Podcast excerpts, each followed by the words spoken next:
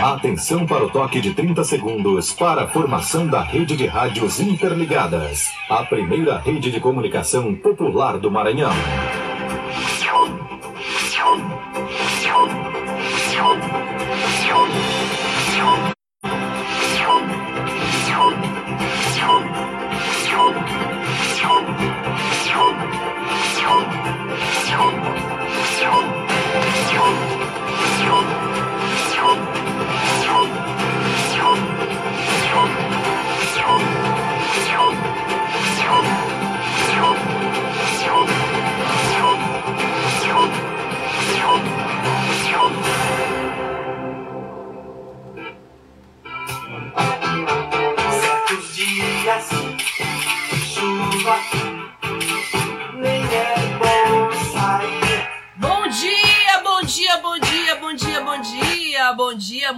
Sejam todos muito bem-vindos à Agência Tambor.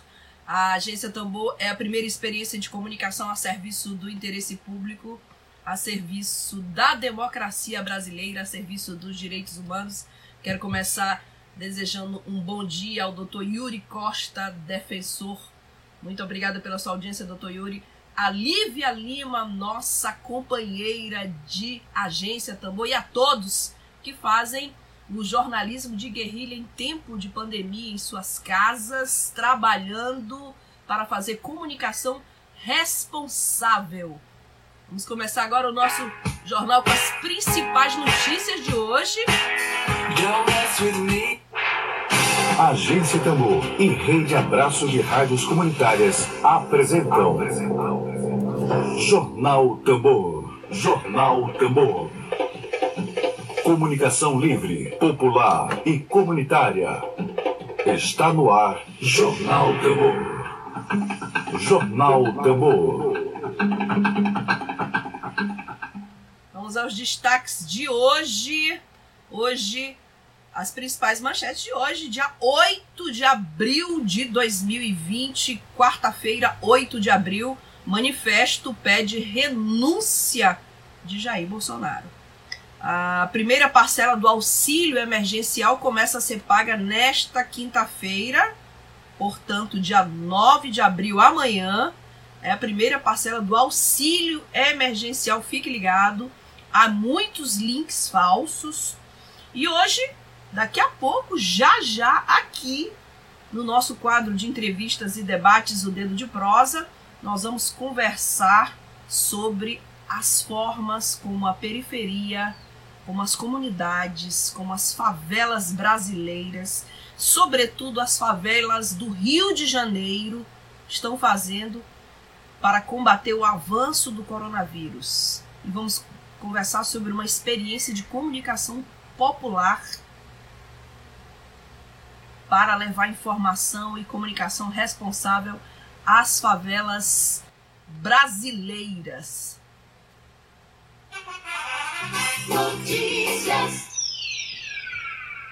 Bom dia, Hugo! Bom dia a todos que nos acompanham. Bom dia, Patrício Barros. É Patrício Barros? Não, Patrício daqui a pouco ele entra.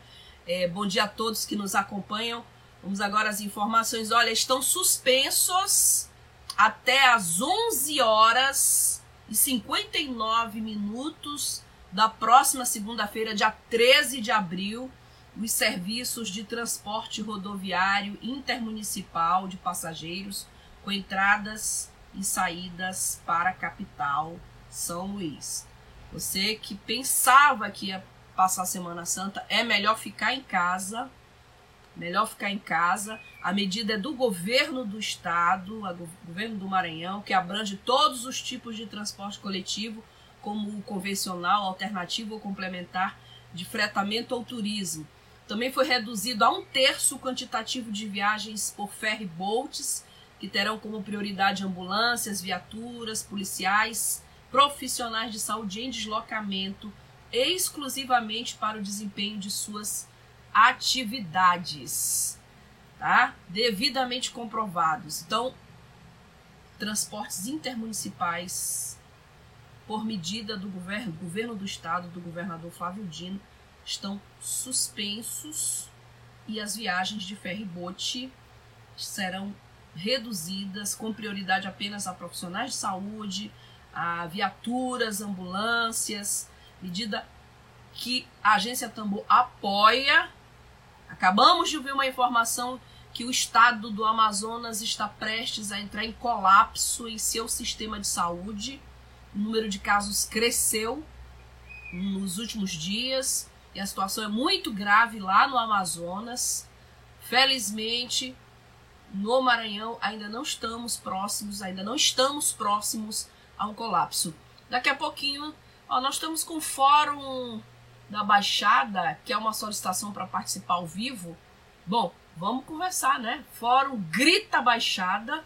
Vamos lá, vamos ver o que, que o fórum quer conversar conosco. É, vou pedir que a pessoa responsável pelo perfil se identifique, porque daqui a pouco nós teremos uma conversa aqui com a Tatiana, né? uma conversa importantíssima. Nós teremos com, estamos aguardando a conexão aqui com a Tatiana Lima. A Tatiana Lima, repito, é doutoranda em comunicação, ela faz parte da rede de comunicação do Núcleo Piratininga de Comunicação do Rio de Janeiro. O Núcleo Piratininga de Comunicação é uma das maiores referências no país em comunicação popular, em comunicação a serviço do interesse público, em comunicação nas comunidades cariocas, favelas, morros. Então, daqui a pouco nós teremos uma, um dedo de prosa virtual com a Tatiana Lima, lá do Rio de Janeiro. Alô, Tatiana, se você já estiver por aí, estamos aqui aguardando a sua conexão. Está chovendo muito aqui, começou a chover aqui em São Luís. Talvez a conexão não seja hoje tão tão tranquila quanto nos outros dias. Bom, mas enquanto isso, a gente vai dar os informes aqui para você, você que acompanha a, a Rádio Tambor. Temos aqui hoje informes para os nossos ouvintes, que pedem sempre informações que nós trazemos. Na gira! Girando, girando pelo Maranhão. Girando aqui pelo Maranhão com as notícias. O Fórum Grita Baixada está sem som.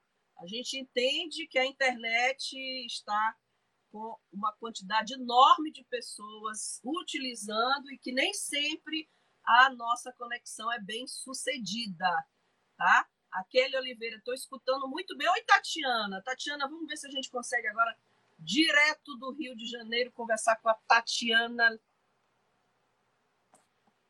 Tatiana Lima. Vou direto para o Rio de Janeiro falar sobre essa experiência exitosa que se chama Núcleo Piratinha. Oi, Tatiana, bom dia. Olá! Que prazer. Estão me ouvindo bem? Em casa? Sim, sim, estou aqui em casa, de quarentena. Prazer enorme te receber aqui na Agência Tambor. E, sobretudo, um beijo especial para Claudinha Santiago. Oh, Beijo. sim. Somos, somos todos Cláudia Santiago, fã número um. Obrigada, Tatiana. Bom, eu queria começar contigo, Tati, falando das, do trabalho do Núcleo Piratininga de Comunicação. Eu mesma, eu mesma já fiz o curso anual do Núcleo Piratininga e, e estou falando para os maranhenses que ainda não conhecem que o Núcleo Piratininga é uma referência no Brasil em comunicação popular, em comunicação a serviço do interesse público, e nunca esse tipo de comunicação foi tão necessária nesses tempos. Oh, Oh! Tatiana, eu queria te começar antes da pandemia, o núcleo já fazia há, há anos o núcleo de, de Piratininga faz um trabalho junto às comunidades do Rio de Janeiro, as comunidades das favelas, da periferia do Rio. Eu queria que você falasse, contasse um pouquinho para os nossos ouvintes um pouco desse trabalho. Então, o Núcleo Piratininga, ele é uma equipe voltada para comunicação popular e comunicação sindical, né? É, não só na produção, mas também na formação de comunicadores, jornalistas sindicais e movimentos sociais.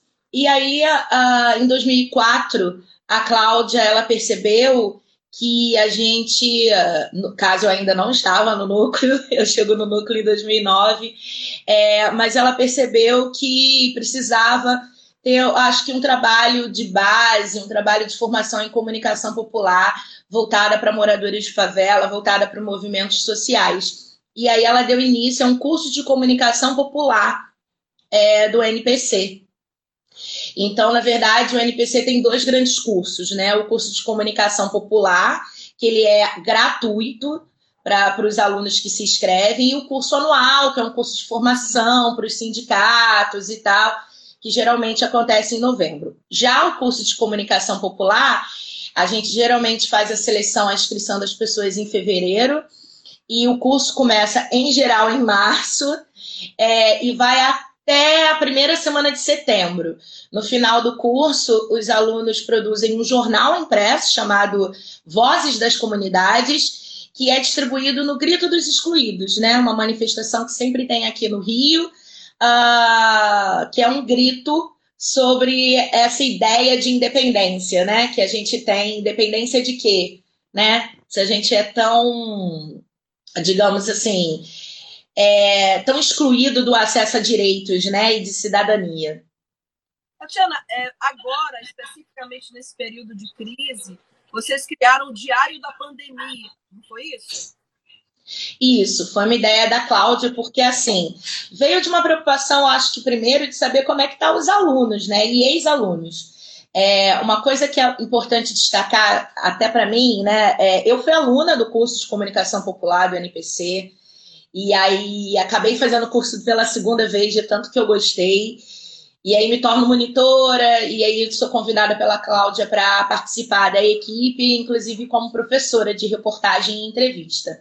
Então, por que, que eu estou falando isso? Porque o curso ele tem essa dinâmica, a gente cria uma base muito unida de amigos, de pessoas queridas que vão se acompanhando, né? Independente de estarem fazendo curso naquele ano ou não. Então, tem uma rede de comunicadores populares formados pelo NPC e de ex-alunos. Então, eu acho que o diário ele nasceu de duas necessidades. É, primeiro, uma preocupação nossa em saber como é que estavam os nossos alunos, nossos comunicadores populares, como é que eles estão na, na periferia deles, nas favelas, né? É, e segundo, em trazer esse cotidiano, esse relato, né? Então, é um diário que ele, por isso que é um diário, porque ele, ele se propõe a falar um pouco desse cotidiano. É, e aí está sendo feito pelos próprios comunicadores. Às vezes, assim, eu entrevisto alguém, às vezes eles mesmos produzem texto, às vezes eles entrevistam outros colegas, outros amigos, e assim a gente está fazendo aos poucos é, também criando um espaço é, de notícias, que é o blog, né, Diário da Pandemia na Periferia, porque a gente entende que isso é um registro de memória também desse momento, né? Das favelas, da resistência, do enfrentamento e da produção de comunicação e informação de qualidade, é, de relato dessa experiência de viver na pandemia, na periferia. Ele é em formato de blog, o Diário da Pandemia? Sim, ele é um formato, foi criado um site à parte, né, para colocar só aí os relatos, e a ideia é justamente depois, porque se tudo der certo, essa pandemia vai passar, né, a gente vai poder sair de casa, vai poder se abraçar, vai poder estar todo mundo juntinho, é, recebendo afeto corporal, inclusive, não só assim por vídeo, e aí a gente ir mantendo esse, esse blog. É, o Emílio Azevedo está comentando aí que o NPC é uma referência, mas ele, ele, ele é mais que isso, ele é uma necessidade, não é isso? É uma necessidade. Eu, particularmente, concordo absolutamente com o Emílio. Tatiana, é impressionante o trabalho de vocês. É, a gente, raramente, a gente vê como a gente agora na capa da Folha de São Paulo, favelas, populações de periferia.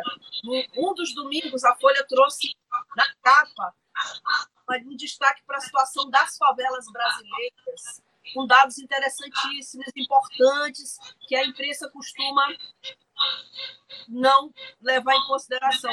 72% das comunidades, dessas comunidades, dessas pessoas que moram nessas comunidades, não têm poupança, é um dado que eu peguei da matéria para gente para trazer esse debate para ti. E 10% da população brasileira vive no que eles chamam de aglomerados subnormais, né? O eufemismo para falar de favela, de comunidade que e vocês que estão fazem isso há muitos anos, não só agora em período de pandemia, agora a imprensa brasileira tem dar destaque, mas vocês já fazem isso há muito tempo. Né? Como é que tem sido de perto o contato com essas pessoas? Qual é o relato que tu poderias trazer para nós dessa situação hoje, especialmente ali no Rio de Janeiro? Bom, vamos lá. É, eu vou te passar é, a impressão que eu estou tendo como jornalista e como comunicadora popular do NPC, mas também um pouco de. Eu moro no subúrbio do Rio de Janeiro, eu moro num subúrbio que ele é um asfalto periférico. O que, que eu estou querendo dizer com isso? Ele é subúrbio, ele é um bairro de classe baixa, mas ele é muito, muito, eu estou muito, muito colada a várias comunidades. Eu não moro hoje dentro de, de comunidades, morei por 21 anos né? Sou cria de favela, mas tem aí já uns 18 anos que eu saí. E eu, por exemplo, eu faço uma pesquisa dentro do complexo do Alemão, né, para o meu doutorado. Isso. Eu acompanho justamente atividades de comunicadores populares lá do complexo do Alemão. E aí é, eu vou tentar responder a partir dessas duas experiências. É, eu acho que primeiro assim, uh, a gente tem que entender que as favelas elas são heterogêneas. Ou seja, o que, que eu quero dizer com isso em linguagem popular? São diversas, são diferentes. Você vai ter pessoas que moram numa casa é, com uma família pequena e até numa casa boa, e você vai ter pessoas com famílias grandes que moram numa casa boa, só que a família é muito grande. Vai ter pessoas que têm a família muito grande, morando numa casa muito pequena, e vai ter fam é, famílias, inclusive, abaixo da linha da pobreza, isso dentro da mesma favela. Né? Eu acho isso muito importante destacar. Favelas dentro das favelas. É, entende? É, a, a favelas, é, hoje, a grande maioria delas são como cidade, elas são cidade, né? Para começar, a favela é cidade. E, como toda bairro, ela tem diferenças de desigualdade. Eu falo que é a desigualdade dentro da desigualdade, sabe? E aí você vai ter uma população de favela que às vezes tem acesso a coisas e outras não. Uh, e aí o que, que eu percebi, né, é, a partir do complexo do Alemão e de outras favelas como Acari, que eu acompanho, uh, tenho colegas em Acari, é, Rocinha, é, Chapadão, Jorge Turco, Cidade de Deus, enfim, vários uh, grandes favelas do Rio, né? É, que os comunicadores populares eles começaram com uma preocupação de informar a população sobre como se prevenir é, contra o vírus, né? Contra o Covid-19. É, e aí, do jeito da favela, porque produzindo cards, informação, para ser passado pelo WhatsApp, né, pelos grupos, né, as favelas do Rio funcionam muito hoje em dia com um grupo de informações pelo WhatsApp, mas também arrecadando dinheiro para colocar faixas, né, faixas com dizeres informando a população e tal. A partir disso, chegou uma demanda social, uma demanda social de Estado. Hum. Pessoas que ou, está, ou foi, ficaram desempregadas, ou são trabalhadores informais. A gente tem que lembrar, eu não tenho aqui os números, mas grande parte das favelas, é, famílias, é muita gente mesmo, é de trabalhador informal. O que, que é esse trabalhador informal? É tanto um terceirizado de empresa, uh, como pessoas que trabalham sem carteira assinada, como pessoas que têm pequenos negócios, né? São vendedoras, tem uma barraquinha de lanche, etc. Existem várias formas. Exato. Né? O que a gente chama aqui no Rio, pessoas que estão no corre. Né? Tem essa expressão. Faz, é, fazem o seu corre. Eu estou no corre, estou fazendo o meu corre. É, e, e aí começou a chegar. Exatamente, né? Exatamente. E pequenos empreendedores mesmo, né? Que usam essa palavra. Só que são pessoas que elas estão sem, normalmente, sem qualquer é, seguridade do Estado, vamos dizer assim, né? Então, numa situação dessa, que elas precisam parar de trabalhar, elas ficam sem nenhuma renda. E aí começou a vir a necessidade. né? É, pessoas que trabalham muito, gente, é muitas famílias que mulheres trabalham de empregada doméstica que foram dispensadas sem pagamento.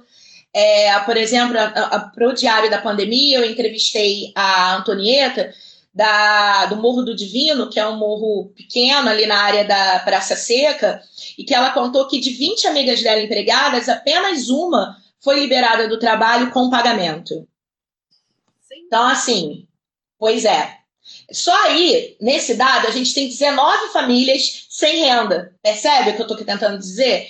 Além disso, tem as famílias que já precisavam de ajudas de ONGs, ah, de projetos, uh, Bolsa Família, igreja. Então, os comunicadores populares, pelo que eu tenho percebido, eles têm recebido uma demanda que é do Estado e não esperar do Estado. Isso é incrível. Eles começaram a fazer várias campanhas de doação é, para tentar arrecadar. Cada um de um jeito, o, o complexo do alemão ele acaba se tornando uh, um exemplo, assim como a maré, porque o, o complexo do alemão consegue, inclusive, fazer um gabinete de crise, né?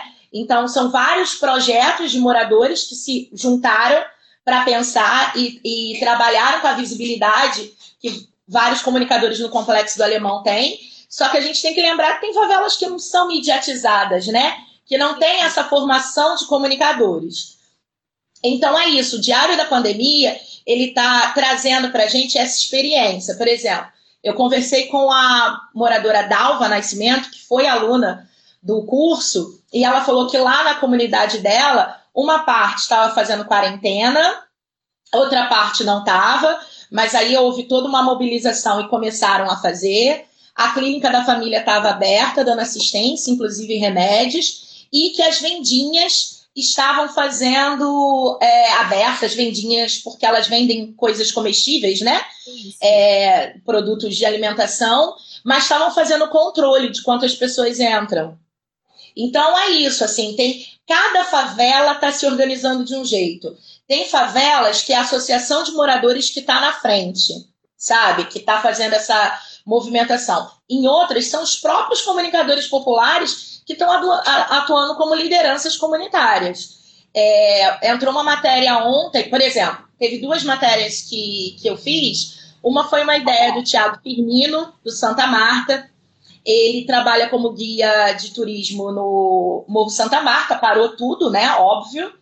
É, e aí ele começou a ajudar primeiro na arrecadação, arrecada, ui, desculpa, arrecadação de alimentos, de cestas. E aí depois ele pensou, gente, mas a favela, ela, ela tem que ser limpa, vamos dizer assim. Assim como a Prefeitura de Niterói, aqui no estado do Rio, começou a desinfectar as ruas, Teve duas favelas de Niterói que também teve essa iniciativa. Na China fizeram isso. E aí ele, por conta própria, resolveu buscar como se fazia isso. Conseguiu uma doação com duas pessoas, uma doação grande, comprou o que chamam de atomizador costal, é, os produtos que precisa fazer isso, sim, e iniciou essa ação no domingo. Né? Então, está fazendo papel de Estado, quando a Prefeitura do Rio não está nem desinfectando as ruas no Rio, do asfalto, como a gente chama aqui, né? da cidade legal, vamos dizer assim, legalizada, que as pessoas reconhecem como cidade, tem morador de favela com essa iniciativa. Né? Então, é, isso é só para destacar é, uma das, das situações em que comunicadores populares ou moradores de favela vêm atuando. E ontem entrou uma matéria também de um projeto que eu acompanho no Complexo do Alemão, que atende 300 crianças, projeto de arte e educação, e que aí eu entrevistei a Mariluce Mariá e ela falou, Tati, a gente, a nossa ideia era atender as famílias do projeto. Sim. Só que aí a gente recebeu uma demanda muito, muito, muito, muito maior. E aí, assim, eles investiram dinheiro do projeto e pessoal deles pegaram uma doação com o chefe do marido dela para comprar cestas básicas, né? Que 6 mil reais. É, e aí não é só cestas básicas, porque foi o que ela falou, às vezes ajuda, tem gente que chega com demanda de remédio, tem gente que chega com demanda de gás de cozinha, porque não tem dinheiro para comprar o gás de cozinha, que o gás acabou. Certo. né? E me passando, ela falou assim: se o vírus chegar aqui, e na verdade já chegou, a gente teve ontem confirmado, já teve duas mortes por causa de Covid-19 no Complexo do Alemão, é, vai se, tende a se espalhar muito rápido, porque tem famílias com 10, com 12 crianças. E o que traz ainda mais um desafio, porque a cesta básica, ela vem Uh, se eu não me engano, a cesta básica da prefeitura, que geralmente é feita, ela até vem leite, mas ela vem uma quantidade de leite que não dá para 10, 12 crianças. Então agora ela está fazendo uma campanha de doação para gêneros de produtos alimentícios é, infantis. Sim. Bom, gente, eu estou conversando com a Tatiana é, exatamente. E eu, e tá me ouvindo? Você está me ouvindo? Baixo, Baixo? Tá. tá baixo. Vou tentar melhorar aqui a nossa conexão, tá? É, Tá. tá? Vou tentar. Bom, a gente está conversando aqui, para você que entrou agora, com a Tatiana, jornalista Tatiana Lima. Tatiana é doutoranda em comunicação, ela faz parte da, da rede de comunicadores populares do Núcleo Piratininga de Comunicação. E nós acabamos de conversar sobre a experiência chamada Diário da Pandemia. Emília Azevedo está comentando aqui, olha, Flávia, temos que tentar aprender com o Diário da Pandemia e tentar contribuir. Eu ia perguntar exatamente isso que o Emílio está comentando agora, Tatiana, sobre é, como fazer, por exemplo, um Diário da Pandemia em outros estados brasileiros, como Maranhão, Maranhão, que é o estado mais pobre do Brasil, com a pior renda per capita do Brasil. É, a gente está conversando com a Tatiana porque das moradias é, favelas e comunidades, moradias classificadas como é, aglomerados subnormais, o Rio de Janeiro é o estado brasileiro que tem a maior quantidade, o maior percentual. Estou aqui com os dados. É, 33, 23% dessas moradias ficam em São Paulo, não é o primeiro. O primeiro foi o é São Paulo, o segundo é o Rio de Janeiro. 19% no Rio de Janeiro. Então, eu queria perguntar, Tatiana, sobre, por exemplo, como fazer um diário da pandemia aqui em outros estados, como é que vocês, os obstáculos que vocês tiveram. É, você falou agora, por exemplo, das principais mídias usadas por essas comunidades. É realmente os aplicativos como WhatsApp, faixa? É, como é que você poderia sugerir aqui para o Maranhão para a gente criar um diário da pandemia? Então, é, eu acho que é isso. A informação, para quem tem acesso à internet e está nos grupos de WhatsApp que eu tenho acompanhado, eu acompanho só um grupo uh, de moradores do Complexo do Alemão, porque eu sou vizinha do complexo, né? Eu moro bem do lado, bem perto. É, as pessoas trocam muita informação pelo WhatsApp e eu acho que. Eu não sei se eu entendi bem a sua pergunta, porque está muito, muito baixo a Tá sua ruim. voz. Mas Assim, é, pelo que eu entendi, você está me perguntando como é que a gente está fazendo o diário, né? Não é tipo isso? assim, é, se eu quis, nós quisermos, Agência Tambor, Agência Tambor, fazer um diário aqui no Maranhão, aqui, Entendi. Então, é, eu acho que para vocês fazerem aí o diário, é isso? isso, isso, isso. Então, é, o que eu tenho feito, e acho que todos os meus colegas, meus amigos, comunicadores populares que estão produzindo informação é, têm feito, é usado muito o celular, de fato, né? O celular e os aplicativos. Inclusive, eu, eu sou uma pessoa que eu acho primordial a gente trocar conhecimento. Então, eu sempre dou nome de aplicativo, quem quiser me perguntar, pode perguntar. Ontem eu falei com alguns amigos jornalistas, é, porque você tem aplicativo, por exemplo, de celular gratuito, que você pode gravar. Então você entrevista a pessoa por telefone e grava o áudio, né? E aí esse áudio tanto serve para você ouvir com calma e depois redigir a matéria, como também você pode editar e você tem uma sonora e pode usar em rádio, por exemplo, né? Em troca. Isso é muito muito bacana. Você, a gente tem é, os vídeos, por exemplo, o Tiago lá do Santa Marta, ele filmou a ação que ele fez de desinfectação dos becos e vielas. E aí ele me mandou esse vídeo e eu, através de um aplicativo, eu, eu editei assim como também alguns outros é, comunicadores. Então, é um trabalho de parceria. Eu acho que aí no Maranhão, é, para fazer um diário, eu acho que é isso, é um trabalho de parceria, porque assim a gente trabalha no, com uma ideia de que todo mundo respeite a quarentena, né? Fique isolado, se previna, uh, mas consiga usar a tecnologia, a internet, agora, mais do que nunca, para produzir informação. Perfeito. Obrigada, Tatiana. Agora, antes de encerrar, você está me ouvindo? Tá. Eu tô te ouvindo, mas muito, muito, muito baixinho. Desculpa se eu não respondi bem ou não entendi direito a pergunta. É a internet que realmente a gente está contando com a bondade da internet nesse momento. É... Um pouco da tua tese de doutorado, só para encerrar aqui, não vou mais tomar teu tempo. Fala um pouquinho da tua tese de doutorado. Agora eu não estou ouvindo nada. Escreve para mim no campo dos comentários a pergunta ou a finalização, que aí eu consigo. A gente consegue se comunicar. Desculpa, que agora não está saindo nada. É, so, sobre. sobre é, eu estou aqui, eu estou conectada aqui, ó. A tua tese de doutorado. Não viu? Não, não foi. Eu tô sem poder comentar aqui, que eu tô com o celular aqui. Você quer. É... Ah, agora veio, agora veio. Sobre a tua. Ah, sim, sim.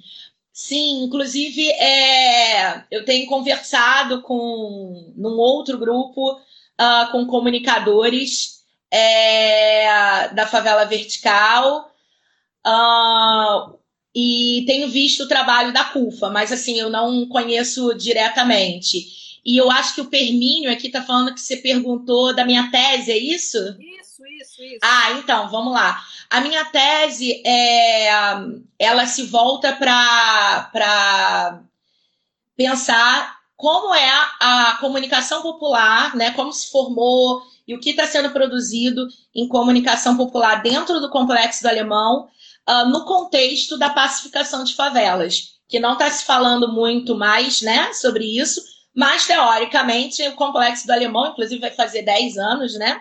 Dia 28 de novembro. É uma favela pacificada, vamos dizer assim. E aí, uh, na dissertação, na época do mestrado, eu fiz uma, uma leitura chamada. É, se chama Onde Estão os Mortos? Silêncios e Produção de Discurso da, da Pacificação do Complexo do Alemão. E aí, no final da, do mestrado, eu resolvi fazer esse projeto de doutorado aonde eu estou estudando esse lugar de resistência, vamos dizer assim, né, do cotidiano militarizado, né, do cotidiano, como uma fonte minha uma vez, né, um fonte não, um colaborador falou, um coautor do meu estudo falou, é, ter a polícia dentro do território é como um pisar gradativo todo dia no nosso cotidiano porque influencia muito o cotidiano, né? Porque militarização é uma palavra muito bonita, muito usada, muito comum, mas entre a gente que estuda e tal. É, pensando em comunicação popular, a gente sempre tem que pensar em se fazer entendido. Então é isso, eu estudo a representação de favela, esse discurso, essa disputa de narrativas da comunicação popular do complexo do alemão frente ao discurso da pacificação. Tatiana, muito obrigada. Muito obrigada mesmo. Eu tenho vários comentários aqui para dividir hum. contigo. Tenho o Emílio Azevedo, Azevedo mandando um abraço, Tatiana. Espero que em breve. Ah, obrigada, Emílio. Saudade. Possamos conversar num clima mais tranquilo. A Lívia Lima, que é também da nossa agência Tambor, comenta que nesse tempo de pandemia é muito necessário o trabalho de coletivos nessas comunidades como o coletivo Favela e a CUFA, né? Falou uhum. da Central Única. Eu agradeço ao, também ao Permínio Ferreira, que me ajudou aqui com a pergunta. Tatiana, muito obrigada mesmo. É, eu, eu queria terminar também só falando de um trabalho importante que está sendo feito aqui, deve, se deve. chama Rede Covida. Ah, Essa Rede Covida é uma rede de pesquisadores da Fiocruz que se juntaram e estão trabalhando a comunicação para tentar traduzir informação de artigos científicos, justamente para para a população, né? Porque se nem a gente entende artigos científicos de saúde, né? Então, é, quem também quiser acompanhar notícias, notícias qualificadas, checadas, é, enfim, com aval de pesquisadores da Fiocruz, procura também a rede Covida, porque também é bem bacana para até apurar e saber o que está acontecendo, tá bom? Exato, eu fui ontem é, inserida no grupo da Rede Covida, tá? Estou participando. Exato. E Exatamente. A, Tambor, a Tainara Castelo Branco, agradeço ao convite, me inseriu nesse grupo da Covida e vamos trazer aqui todos os dias informações direto da fonte. Obrigada, Isso. Tatiana. E só, mais, e só mais uma coisa que eu acho importante também falar, porque é, aqui no Rio a gente sentiu uma diferença muito grande é, do isolamento antes do primeiro pronunciamento do presidente da República, Jair Bolsonaro, e pós é, o primeiro pronunciamento do, do Jair Bolsonaro. Eu estou falando daquele primeiro mesmo, lá no meio de março. Sim, né? Sim. Diversas favelas estavam com as suas lojas não essenciais fechadas e depois do pronunciamento as pessoas passaram a abrir. Então queria finalizar essa minha participação. Peço desculpas por, né? Você já estava fechando e falar não, isso, não, pode ficar mas eu acho importante é, falar sobre o impacto. Inclusive já tem estudos sobre isso dessa postura do governo federal uh, não do ministro da Saúde, mas enfim, né, da presidência da República, de tratar é, o que está acontecendo. Somos o único, talvez, país do mundo que está tra tratando uma pandemia é, diagnosticada, al é, alardeada pela Organização Mundial de Saúde como uma gripezinha. E isso tem impacto na classe popular, esses pronunciamentos. Então, acho muito importante a gente que trabalha com comunicação popular, a gente se atentar a isso e começar a pensar em estratégias, como a gente vai falar com os nossos vizinhos, com todo mundo, né? Porque essa dualidade que se criou entre fome e necessidade de saúde é uma mentira, né? Tem uma capa uh, muito importante do jornal da ADUFERJ, da Associação dos Docentes da UFRJ, uhum. que falou: nem morrer doente, nem morrer de fome. Eu acho que é isso. Obrigada. Obrigada, querida. Um abraço. Obrigada mesmo pela tua participação. Beijo para Cláudia. Tchau, gente.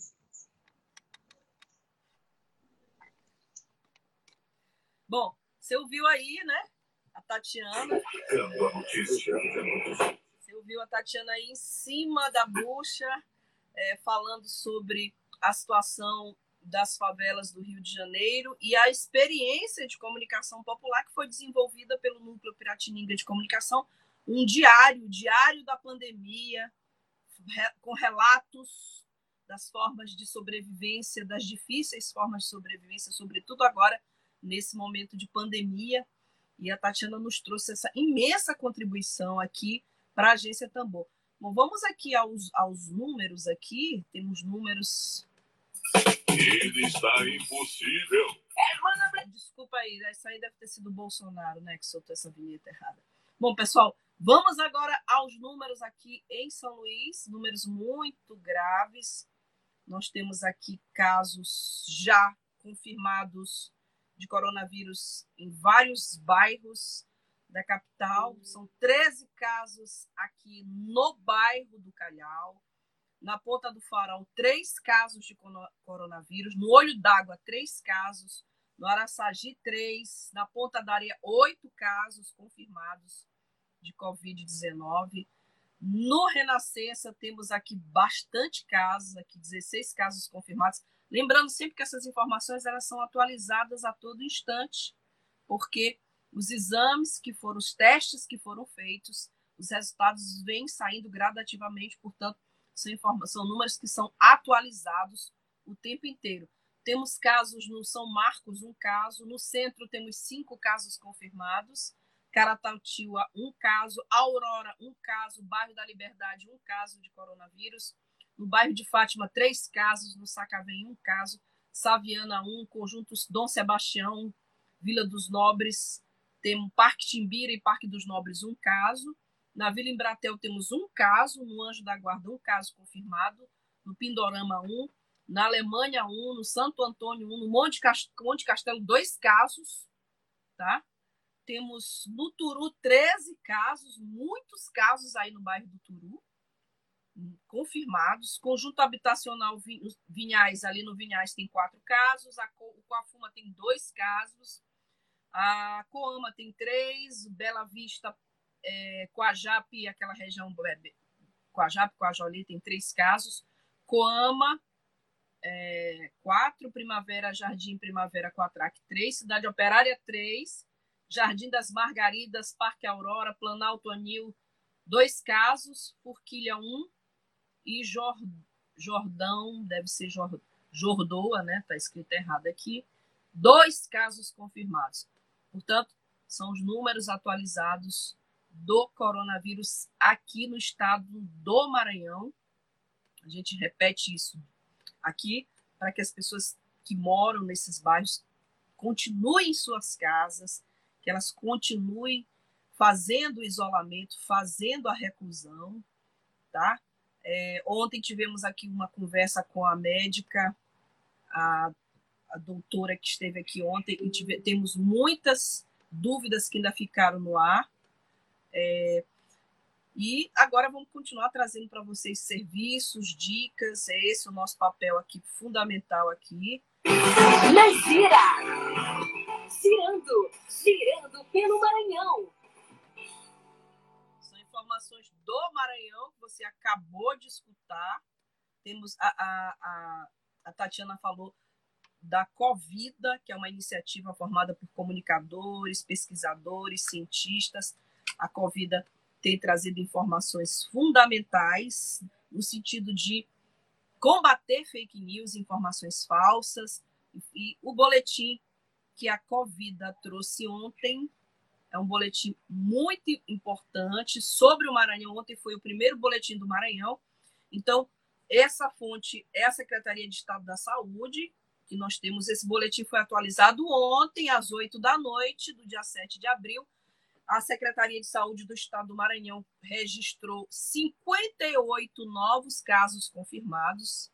Não sei se esses números já foram atualizados. Se alguém tiver atualização aí, a Daniele Luiz, ou a Lívia Lima, por favor, coloque para nós. Mas o dado que nós temos do boletim epidemiológico é que no Maranhão são 58 casos novos confirmados, e de acordo com esse dado, subiu para 230 o número de casos positivos por laboratório, sendo 11 óbitos, 11 óbitos no Maranhão. Vamos saber se esses, esse número de óbitos ele já aumentou. Peço aí a produção que me acompanha ao vivo. E vamos agora para as dicas de saúde. Ontem nós tivemos um bom dedo de prosa, hoje também, todos os dias levando informação para você, levando comunicação responsável. É, a pergunta é: é seguro uma mãe amamentar o filho? Uma mãe gripada amamentar o filho? Então, essas e outras dúvidas e outros esclarecimentos você vai saber agora com a enfermeira Sofia Barbosa, que revelou à Rádio Brasil de Fato, que é parceira da agência Tambor, na linha editorial de fazer comunicação popular. Então, a Rádio Brasil de Fato trouxe a enfermeira Sofia Barbosa para esclarecer essa dúvida. Não há ainda evidências de que o Covid-19 seja transmitido através do leite. Vamos saber agora, vamos saber detalhes agora e vamos tirar dúvida das pessoas que estão nos procurando. Todo dia temos muitas dúvidas. Vamos saber agora na reportagem da Rádio Brasil de Fato. Amiga da Saúde. Olá, ouvintes. Hoje nós vamos responder a pergunta da Bianca Souza, de 26 anos, que é arquiteta. Ela perguntou o seguinte: Estou amamentando e fiquei com dúvida se devo interromper caso fique gripada. Bom, gente, a amamentação ela deve continuar se a mãe estiver gripada. Mesmo com essa pandemia do novo coronavírus, até o momento a gente não tem evidências de que esse vírus seja transmitido através do leite materno. Além disso, é, os benefícios da amamentação eles vão superar qualquer potencial de risco de transmissão. É muito importante a gente lembrar que o leite materno ele possui anticorpos da mãe. Isso vai aumentar a proteção do bebê contra diversas doenças. Por isso o leite é tão importante, né? Para minimizar o risco de transmissão para o bebê, caso a mãe esteja com sinais gripais, ela deve seguir a etiqueta respiratória, que tem sido bastante divulgada, né, aí pela mídia, que é basicamente lavar a mão com frequência, né, é, cobrir a boca e o nariz quando for espirrar ou tossir, né? Evitar de, de é, cobrir com a mão ou de espirrar no ambiente, que aí contamina o ambiente todo, né? É, e, se possível, usar uma máscara quando a mãe for amamentar. Isso também vai ajudar, tá bom? Se você tem alguma dúvida sobre saúde e vida saudável, manda um zap para mim. O número é 31 98468 4731. Repetindo, 31 984684731.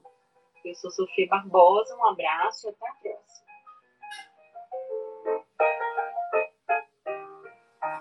Obrigada, Sofia Barbosa, pela informação. Bom, e amanhã? Opa! Amanhã. E amanhã começa o pagamento do auxílio emergencial. Amanhã é o pagamento do auxílio emergencial. Ah, você que quer saber informação sobre esse assunto, as inscrições você pode ir lá no site auxilio.caixa.gov.br e ou por meio do aplicativo Caixa Auxílio Emergencial, que tá, está disponível na Play Store ou na Apple Store lá do seu celular, ou em outros, outros sistemas. Uh, quem deve fazer o cadastro? A gente repete a informação: trabalhadores informais, microempreendedores individuais, autônomos, desempregados.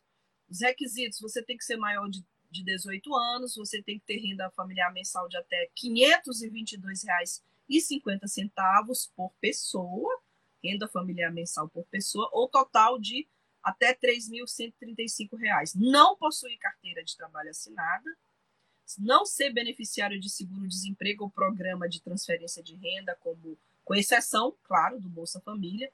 E o valor, você já sabe, 600 reais por trabalhador e podem ser contemplados até dois trabalhadores por família. As mulheres chefes de família terão benefício em dobro, R$ 1.200. Ah, nós tivemos semana passada muitos links falsos, Daí a importância dessa, da comunicação responsável, quando a gente fala em comunicação responsável, é que as pessoas aproveitam esse momento de pandemia e começam a divulgar informações falsas. E eu vou chamar meu colega de agência Tambor, jornalista, presidente da Associação Brasileira de Rádios Comunitárias, o Ed Wilson Araújo, que vem alertar todo mundo sobre os links falsos desse auxílio emergencial. Bom dia, Ed. Oi, Flávia, bom dia, bom dia a toda a equipe da Tambor, bom dia a todos que estamos acompanhando. Flávia, eu só gostaria de reforçar um alerta que vem sendo feito, inclusive pelo PROCON, né, uma, uma recomendação do PROCON, uma orientação do PROCON, sobre esse auxílio emergencial de 600 reais. Já existem pessoas mal intencionadas que estão distribuindo links na internet, que são páginas falsas, né? É bom ficar bem atento. As pessoas recebem links de páginas falsas na internet. São pessoas, organizações que distribuem esses conteúdos falsos é, com o objetivo de colher dados, né? colher dados de, de pessoas não muito esclarecidas com redes sociais. Então, os usuários eles recebem uma mensagem sobre auxílio são direcionados para sites espiões que solicita o preenchimento de um formulário com seus dados pessoais para ter direito ao saque. E esses, esses links eles não são verdadeiros. Então, o PROCON do Maranhão está orientando é, toda, todas as pessoas, e principalmente os beneficiários desse auxílio emergencial de 600 reais, que aguardem, aguardem as informações oficiais sobre cadastro. Nós vamos divulgar no site da Agência Tambor, vamos divulgar no programa, e, e para que as pessoas não caiam nessas redes falsas que têm o objetivo de colher dados e posteriormente utilizar de maneira maldosa. Então, fiquem muito atentos é, diante desse auxílio emergencial de 600 reais com links falsos que são distribuídos pelo WhatsApp. Obrigada, Ed. Já temos as informações oficiais. Amanhã começa a primeira parcela, o pagamento da primeira parcela do auxílio emergencial de 600 reais para pessoas que estão inscritas no cadastro único, o CAD único, e que, e que tem conta ou no Banco do Brasil ou poupança na Caixa Econômica Federal. Há também ainda uma opção para aqueles que não têm conta nem no Banco do Brasil ou na Caixa Econômica, que seria a abertura de uma conta especialmente para esse tipo de pagamento.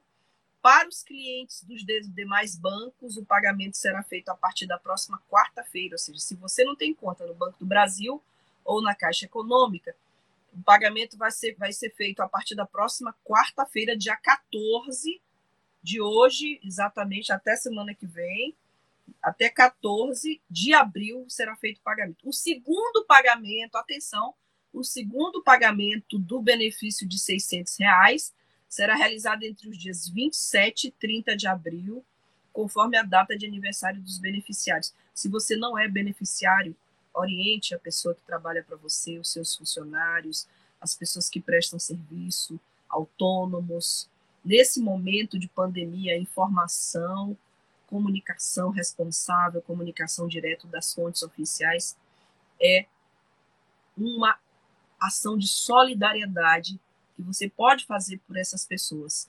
Então, o segundo pagamento, repetindo, será realizado entre os dias 27 e 30 de abril, conforme a data de aniversário dos beneficiários, e a última parcela será paga dia 26 a 29 de maio deste ano. Última parcela de 26 a 29 de maio. Agora, você quer mais informações sobre esse auxílio emergencial, que começa a ser pago amanhã? Você vai ter agora na reportagem do Douglas Matos. Vamos saber mais detalhes. Da Caixa Econômica Federal, elaborado para a população se cadastrar e solicitar a renda básica emergencial, já está disponível. O Banco Público também disponibilizou um aplicativo, o Caixa Auxílio Emergencial, para realizar o cadastramento e uma central de atendimento telefônico de número 111 para tirar dúvidas. Devem se cadastrar pelo aplicativo ou site os trabalhadores que forem microempreendedores individuais, os MEIs, trabalhadores informais sem registro e contribuintes individuais do INSS que não estão inscritos no Cadastro Único de Programas Sociais, o CadÚnico. Os trabalhadores que estão inscritos no Cadúnico ou que já recebem o Bolsa Família não precisam se inscrever pelo aplicativo, porque o pagamento será feito automaticamente. Os trabalhadores que não tiverem acesso à internet poderão fazer o cadastro nas agências da Caixa ou nas casas lotéricas. O Cadúnico é um formulário utilizado pelo governo para identificar todas as famílias de baixa renda existentes no país e é por meio desse cadastro, gerenciado pelo Ministério da Cidadania, que as famílias acessam os programas de assistência social. Para conferir se está inscrito no CadÚnico, o trabalhador pode digitar o CPF no aplicativo e no site, e os sistemas já verificam automaticamente se há o cumprimento de todos os requisitos para receber o benefício. De acordo com a Caixa Econômica Federal, o pagamento será realizado por meio de uma conta digital do banco criada para cada trabalhador de forma gratuita. Por meio dessa conta, será possível sacar, transferir e fazer pagamentos digitais para que o beneficiário não precise sair de casa. Depois dos trabalhadores cadastrados e não cadastrados, o terceiro grupo de beneficiários é aquele que já pode receber o Bolsa Família. Entre os dias 16 e 30 de abril, essa parcela da população deverá escolher entre continuar com Bolsa Família ou passar a receber a renda básica emergencial. E para quem tem dúvidas, o Brasil de Fato fez uma lista de perguntas e respostas para esclarecer os principais pontos. Você pode ter acesso a essa lista na versão online desta reportagem no site www.brasildefato.com.br. Da Rádio Brasil de Fato, com informações da redação em Brasília, Douglas Matos. Você está na Web Rádio Tambor.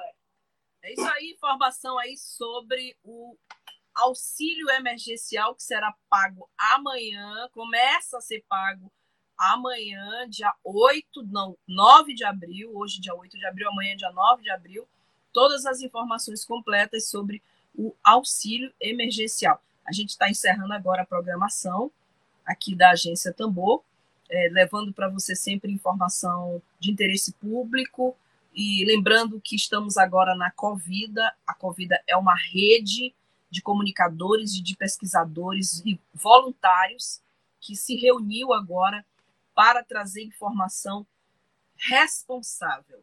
São várias informações. A agência Tambor vai trazer a partir de agora todas as informações sobre a rede de ciência, informação e solidariedade criada para contribuir com uma abordagem correta sobre o coronavírus. É a rede Covida de ciência, informação e solidariedade. Estamos juntos com jornalistas da Bahia, do Rio de Janeiro, de São Paulo, do Pará. Estamos participando dessa rede de pesquisadores e de comunicadores para trazer informação responsável, comunicação responsável em tempos de coronavírus. Agradecemos a sua participação hoje no jornal produzido pela Agência Tambor e vamos encerrando aqui com aquele personagem conhecido por fazer humor, mas que também agora nesse momento está fazendo a parte dele usando o humor para esclarecer a população. Mesmo que você queira sair, tente ficar em casa. Mesmo que você precise fazer alguma coisa, tente ficar em casa. Essa música eu tava cantando ali no meio da rua, saudade gostou tanto, me levou pra cantar dentro da minha casa. Quarentena é o nome dela. Quarentena, quarentena, quarentena e meu Jesus. Os boletos já estão chegando, a conta de água de luz. Eu tava na rua tentando ganhar o pão de cada dia, aí o soldado chegou e disse, rapaz, tu não sabe que não pode sair de casa por causa do coronavírus? Aí eu falei, qual é? Qual foi? Eu tenho que levar comida para casa, senão a gente morre de fome. Aí o soldado me disse, rapaz, Fique em casa. quarentena, quarentena, quarentena, e meu Fique em casa. Os boletos já estão chegando, a conta de água a de luz. Fique em casa, tá certo? É uma brincadeira do Tiririca, A vida passa mas que você fique em casa, e eu sem ninguém tá certo? A gente volta amanhã, obrigada. que nem ligou. Morreu Maria Pre. A gente, muito obrigada pela audiência. Nós voltamos amanhã, estaremos de volta amanhã com um jornal produzido pela agência Tambor. Dê a sua sugestão de pauta, de entrevista, dúvidas, entre em contato conosco. Estamos aqui para trabalhar nesse momento de jornalismo, fazendo jornalismo de guerrilha. Estamos aqui. Você pode deixar aí a sua dúvida, você pode deixar aí a sua sugestão. Nós voltamos amanhã. Obrigada por tudo e até amanhã.